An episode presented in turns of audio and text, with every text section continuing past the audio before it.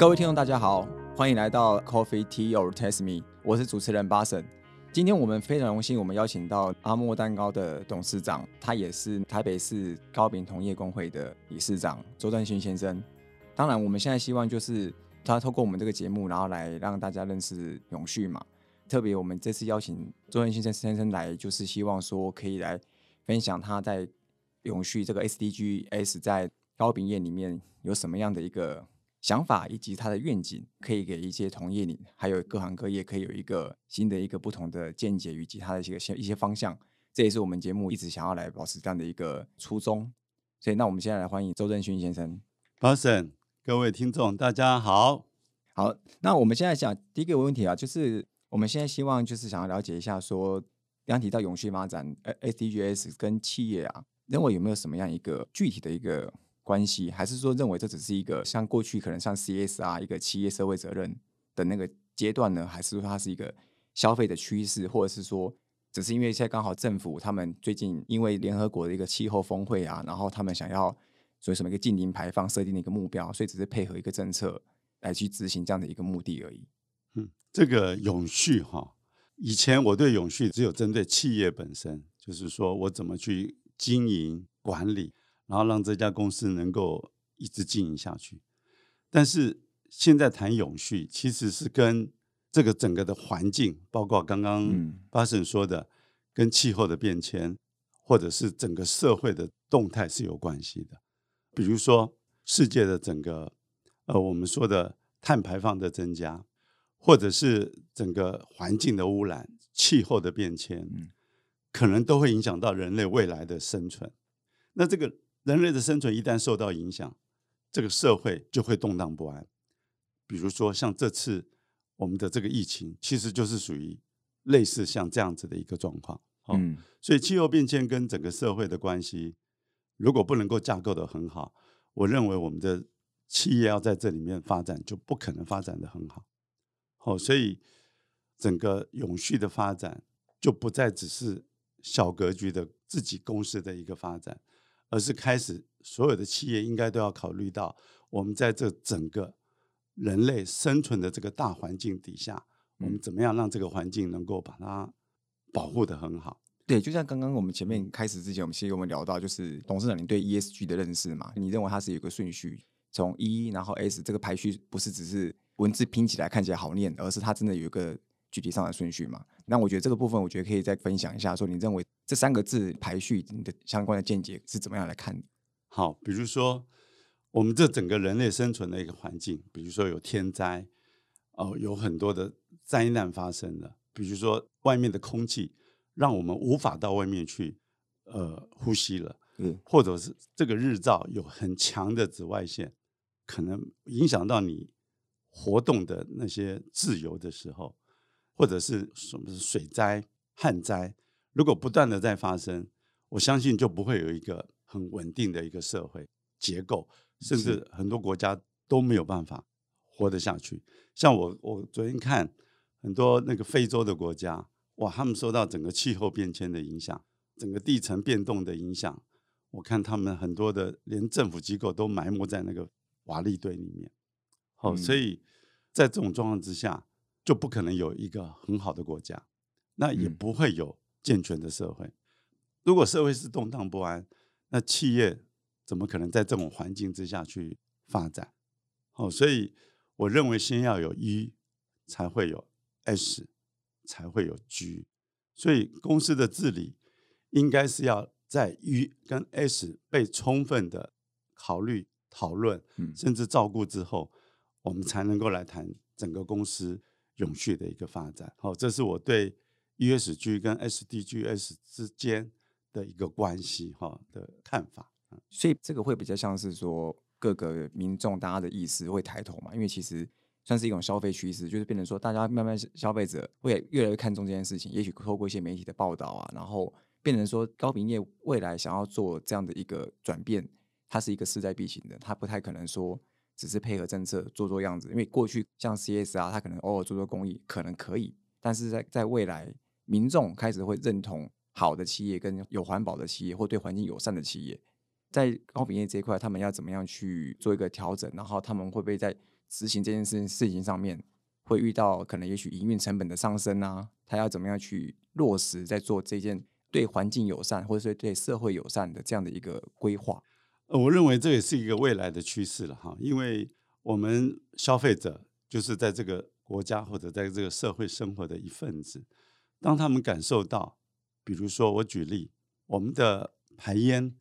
如果对空气造成污染，他们无法享受好的空气品质的时候，他们自然就会对企业提出这个要求，比如说他们没有办法有很好的干净的水的时候，哦，尤其。现在如果旱灾发生，我们缺水，我们前一阵子严重的缺水的时候，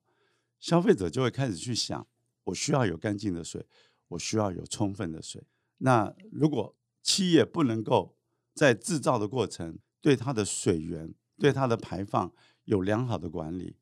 消费者会因为跟我的生活产生一个切身的关系，而开始对企业会有要求。所以企业的一个发展，它自然就会在。一个消费趋势、消费者意识的抬头之下，自然就必须要去做这件事情。所以，我我认为这是一个，不管是政策也好，或者是不管我们自己企业本身的一个意识也好，其实这个都会自然的就会往这个方向去，因为我们都活不下去了。那再多的钱也没有用，或者你做再多的东西也不会有人消费，因为这个环境已经不适合生存了。那你有没有观察到这个品牌形象在于这个年轻世代，他们有没有什么样一个转变？像有一些企业，它可能没有在对环境友善或对企业友善，它会不会因此会被所谓的我们年轻世代，可能现在十几岁、二十几岁这些年轻人，开始会被他们就是也许你不友善，那你可能就慢慢被他们排斥，因为毕竟现在环保意识抬头嘛。会，我想这个其实现在哈，年轻人对这个议题会跟着，比如说我们经常会看到很多报道，说什么气候变迁。呃，各地的整个什么南极、北极的融冰，然后甚至以后，呃，我们的海平面越来越高，是，然后呢，很多的国家就慢慢的被淹没，像意大利，哦，我们知道的那个观光胜地，那个海平面越来越高，好，马马尔蒂夫都快不见了，都快不见了，好，像我们的高铁，因为大量的被抽水，哦，所以在云林那一段，哦，也开始下线。当这些这些。世界各地，包括台湾很多的地方，都开始产生这个问题的时候，年轻人在这样子的环境下长大，他自然对这个意识，他必须要生存。我们必须人类的永续的生存，才是企业永续生存一个最重要的先决的条件。所以，年轻人开始慢慢的、自然的，他就必须要去关切这些事情，因为人类要生存的下去。对，所以我觉得可能我们现在这一代，我们可能做到了一些对环境的不友善，或者对社会的不友善。也许慢慢的，年轻人他也知道说，这个是他十年后、二十年后，当他成家有小孩的时候，他要面临的环境，等于是丢了一个烂摊子给他。对，那他当然会不开心呢。对对对，所以我说，像我们这一代，我们以前生存的环境没有所谓的气候变迁，就是我们小时候没有什么气候变迁的问题，也没有什么旱灾。或者严重的水灾的这些问题没有这么严重，也没有什么水海平面上升的这些问题，但是现在一一的浮现了，嗯，所以企业就不需要重视这个问题。嗯，那这样子的话，就这个样的一个议题啊，阿莫蛋糕本身，因为呃你的企业嘛，那你有没有有没有一个未来想要有一个具体的一个做法，有什么样的一个规划？比如说可能在设备上，公司的一个生产上面，或者是说，也许在对员工的这个。知识面上面，他们可以让他们有一个更好的一个认识，就等于是有点从内到外自发性的，他们就会有想要做这个对环境啊、对社会来有一个友善的一个行动。好，阿木蛋糕哈，其实我们的对这个 ESG 或者是 SDGs 这样子的一个观念哈，我们是从我们的生活很自然的去融入这个概念哈，我们的生活跟工作当中，比如我举一个例子，是我们公司。新晋同仁的报道，我们第一天我们就发一双环保的筷子给他，嗯哼，然后我们就跟他讲，以后如果你叫便当，我我我们同仁大部分中午会叫便当吃饭，我们就要求厂商不可以送免洗的筷子。OK OK，厂商都知道，只要送阿莫蛋糕的便当，不可以付筷子。哦，因为筷子的使用就就会去砍树，对对对，或者是你不砍树，你重复使用，那个双氧水漂白对身体也不好。是，但是它最终还是要砍树。哦，这是一个我们从我们一开始同仁的报道就开始灌注他这样子的一个观念。嗯，那我再举一个例子，我们冷气温度的设定只能够设定二十六度 C，不可以因为我现在很热，我就转到二十二度、二十度。每一个地方，工厂到办公室，它的温度都是固定的，都有一个标准。是，再来呢，我们的垃圾的分类，我们是彻底的去分类的。比如说，我们的吃完的便当的一个堆叠，我们便当吃完以后，不是照原来便当送来那个样子。我看很多的企业或者是很多的地方，便当吃完就是照原来这样子，然后堆叠。可是我们是要把它打开来，一个一个往里面堆叠，这样子同样的空间呢，就可以装到三十个便当。可是如果照原来的样子，那个空间只能够装五个便当。对，然后我们的塑胶的杯盖或者纸的底部，我们是完全的分类，这个我们也分得很清楚。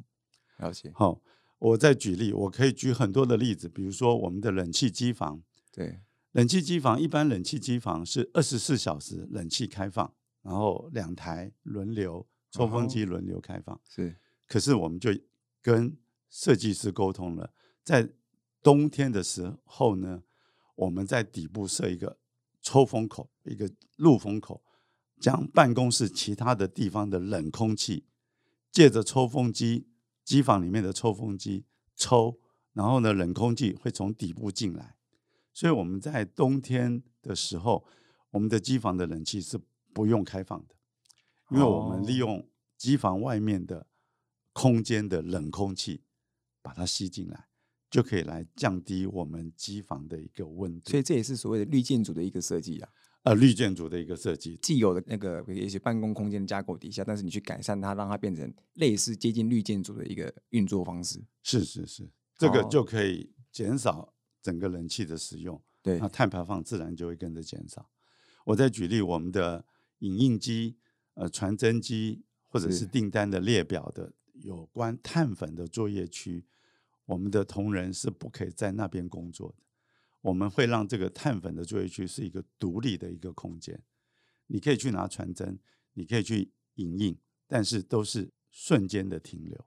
让碳粉的作业，这个也是希望。我们所谓的减少碳的排放，就是不希望吸入太多的碳，所以，我们碳粉作业区，我们的同仁也必须要去远离。了解。我再举个例子，我们在整个办公的时候，我们服务业像礼拜六、礼拜天都会有人上班，是。可是上班的人数减少的时候，我们就有一个机制，让同仁呢不会在原来他的办公室里面上班，因为可能一个大的空间只有三分之一人上班。那我们就会有集中办公的一个规划，所以我们的同仁如果到了假日的一个轮流上班的时候呢，我们会大家集中在一起上班，然后呢用隔板跟冷气把它隔绝，它外排。所以在没有疫情之前就已经有所谓的分流集中集中式管理的那个，呃，我们就有分流了，因为我们觉得不可以一两个人也开这么大的空间的冷气，这个其实就是一种浪费。所以，开节能减碳很早以前就已经落实在公司内部的一些规划以及员工的一些认认同这件事情。是是是，就是说我们的这个所谓的这个环境的教育，其实我们没有特别的去上什么课，可是我们自然就让他融入这个生活里面，在他的工作，在他的生活，他自然就会看到，哎，冷气是不可以随便调动的，不可以调整的。哦，我上班人少的时候，我就要集中。在一个区域里面上班，他自然就会感受到我们在在做的所谓的节约能源、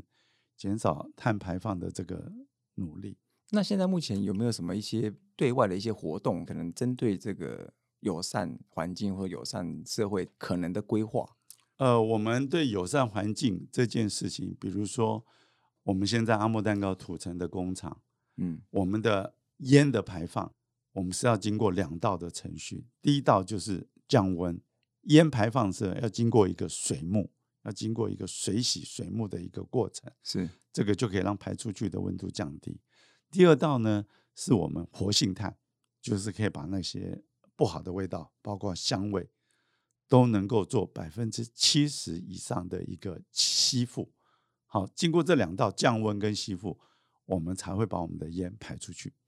那闻到的味道就是已经是没有这么高温，然后呢，味道也没有这么强烈。好，这是我们对烟的一个排放的一个一个设计。那另外，我们的水的排放呢？呃，我们现行的水，我们的所有的工厂洗涤用的水，从四楼、三楼、二楼一直排放到一楼。一楼有两个大型的油脂节油槽。这个油脂节油槽呢的一个功能，就是让油浮起来，让粉沉淀，然后中间剩下洗剂的水、淡品的水，还有糖的水。我们是做两段式的一个分离，这两段式的分离之后呢，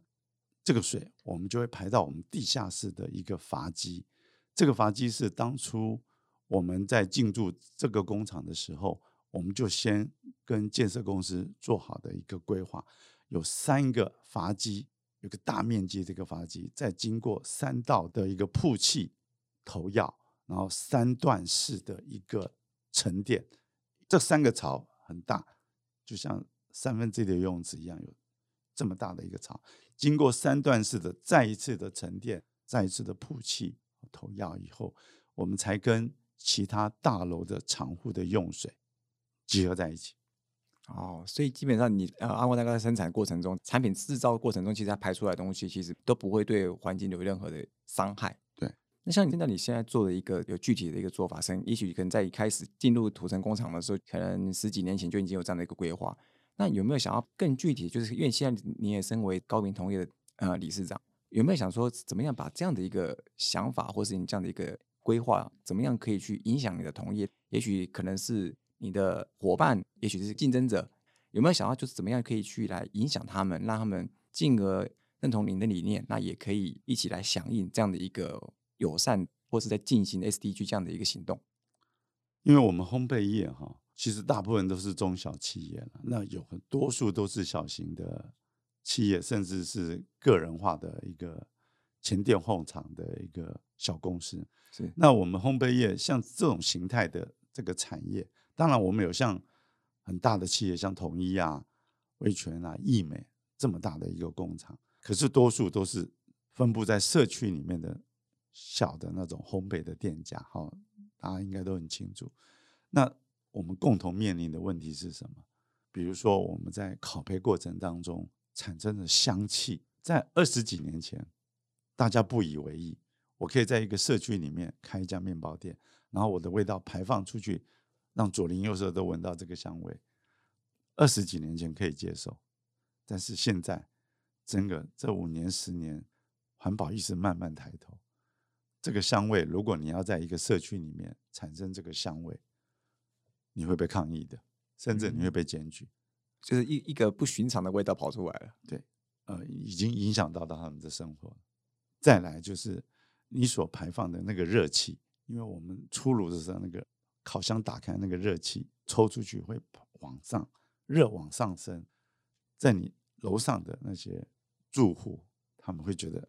你对我的环境。产生一个影响，然后那所以说，像目前看起来，可能就是大企业的，像阿莫蛋糕，或者是像那个统一、易美这些比较大型的企业，他们才有可能比较容易做得到一些所谓节能减碳，或者是一个友善对环境，或是对社会友善的这样的一个做法。在对这中小企业，比如说像那种比较小的那种社区型的那些店家，有他们有什么方式，有可能去改变他们对于环境啊更友善的一些做法，可能一些。跟政府谈的一些政策的一些补贴或等等的，因为毕竟中小型企业的已经最多，那他们要怎么样转型？其实我觉得才是一个高品业里面最大的一个挑战。因为毕竟台北市高品业算是一全国的一个指标性的一个同业工会，所以基本上你们的一些做法应该都会影响到其他各县市他们的认同。是的，是的，因为这个真的很重要哈。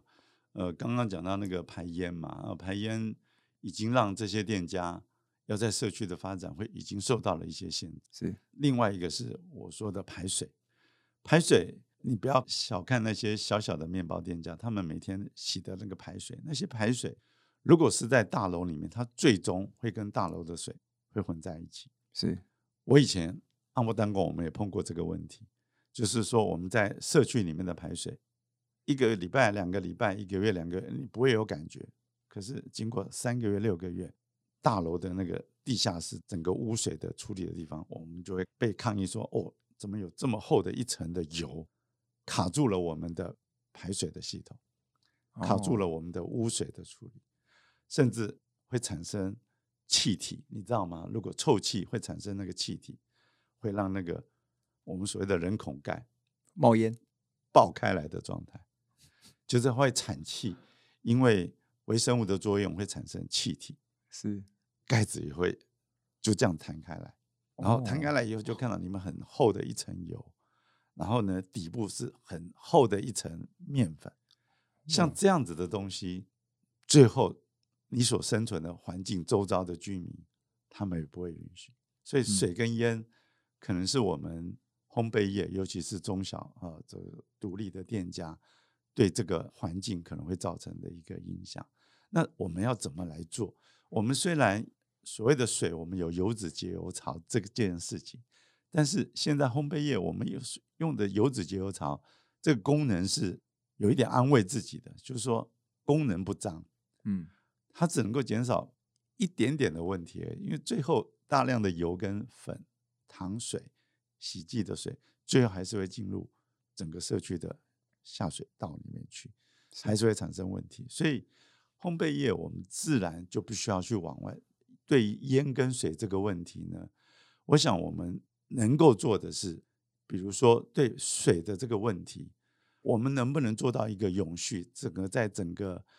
呃我们整个人类的这个发展上面呢，我们对排水能够怎么样做出一个贡献？我我有个想法，嗯这个就是说这个水，其实因为我们烘焙业排放的水，上层是油脂，底层是粉，中间是蛋跟水跟糖，这样去组成的一个东西。那我们是希望透过产学合作，以及现在很多的厂商也都致力于这方面的研究。我认为我们烘焙业排放的水可以让上层的油脂做成肥皂，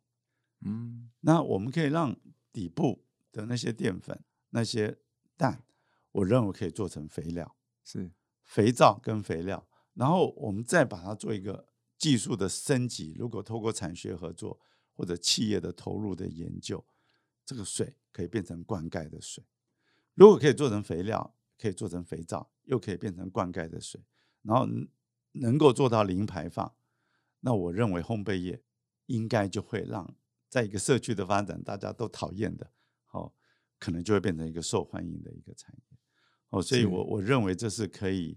呃，透过我们跟学校的合作，跟产业界的合作，或者是我们希望政府能够来补贴做这方面的投入，让我们业界更愿意来配合。其实可能这个工会可能未来比较趋向于就是，也许跟产协合作，慢慢有一些啊、呃知道怎么样去做一个改善，有一个这样的机制运作机制的时候，再由你们去辅导一些中小企业的这些面包店、这些烘焙业，他们来去导入这样的一个设备、这样的一个运作机制，然后进而去做到所谓的碳中和或者是所谓的零污染排放这样的一个愿景。对，我觉得产学合作的是一个很不错的，因为学校的投入，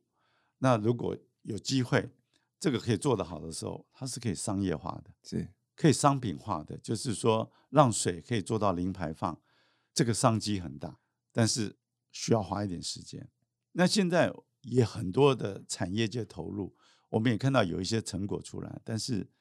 成效都还没有很好。如果政府能够用政策来带动我们烘焙业界以及整个环保的业界，我们共同来努力，那甚至能够鼓励学校投入这个研究，我相信对整个环境应该会有很大的帮助。OK，呃，非常谢谢周恩勋先生可以帮我们分享这么多。那我想说，最后啊，想请你就是，呃，身为高饼业就是烘焙业这样的一个先驱，就领导者，那有没有想要对这个同业界各个就是老板们或是一些师傅们，对他们说几句话，让他们来了解一下你的这个针对环境友善以及社会友善的，或对企业友善这样的一个愿景？哦，这个是一个课题了哈，因为我在高明工会也也担任理事长这个工作。那其实我会看到整个环境的一个改变哈，然后我看到我们很多我们的业界的会员，在整个经营他们的这个产业的之下所面临的这个问题，我看这个是势在必行，因为我们烘焙的产业我们面临的很多的问题，一个是刚刚提到的环境的这个问题，那如果透过一些政府、学校或者业界大家努力。我觉得这方面是可以有改善的，但是这个产业呢，我们在讲永续经营，这个环境是一个最大的一个前提，这是我个人认为。但是我们这个行业还面临什么？比如说缺人的问题，烘焙的师傅越来越难找，每一家都在找人，缺工的一个问题，又要面临左邻右舍对你的一个质疑，哦，对你的一个要求。那这个产业要怎么发展？好，所以我们可能要有更好的一个制度出来，比如说怎么样更有效率的一个工作，你怎么样提供员工同仁更好的工作的环境？因为烘焙这个产业，如果你们了解，有时候工作环境又热，那如果又没有办法把环境整理的很好，然后每天要赶工，然后在这么忙碌之下。你的左邻右舍又要抗议，那你怎么把这个产业做好？你怎么把你的事业做好？所以，不管是福利的增加，不管是工时的减少，不管是整个工厂环境的整个的提升，不管是你跟左邻右舍这个互动，我认为我们业界都不需要去努力。你怎么样塑造一个这个产业良好的形象？比如说，我们我们在谈 ESG。我们环境谈完了，我们要谈你对这个社会的一个贡献，怎么样加强我们的公益？这个可能都是我们业界要去做。当然，我们高饼工会也在带动，比如说我们对社会的一些责任。哦，其实社会责任当然是一个很大的一件事情。可是，我认为社会责任，你先把左邻右舍、你的邻居照顾好，这个就是一个社会责任。对，先把你身身边的东西照顾好之后，再。看更远的东西才会看起来比较有点意义啊！对对，要不然太远了，有时候这个真的是我们这个产业碰到的一个问题，留才的问题，真的是你挖我的师傅，我挖你的师傅，然后越挖薪水越高，那薪水越高，你这个产业就越来越难做，因为你的成本就变高。是是，嗯。非常谢谢我们周振兴先生的分享。那希望就是未来周振兴先生他会很有更多的动力，或者是更多的机会，然后他可以透过工会努力，也许阿莫蛋糕的这个领导，来让整个社会，也许带动整个同业，然后他们可以把他们的产品，也许他们的公司内部、内外都可以去做到一个对环境还有社会都可以友善的一个这样的一个做法，会让整个全台湾对于糕饼业传统的想呃想法，也许慢慢的改观，那他们会呃想要让。每一间面包店都开在自己家附近，而不会想要排斥他们。这个我想未来非常好的一个长远目标以及愿景。对，那我非常谢谢周俊先生今天的受访，谢谢巴神，谢谢大家，谢谢各位听众，拜拜，拜拜。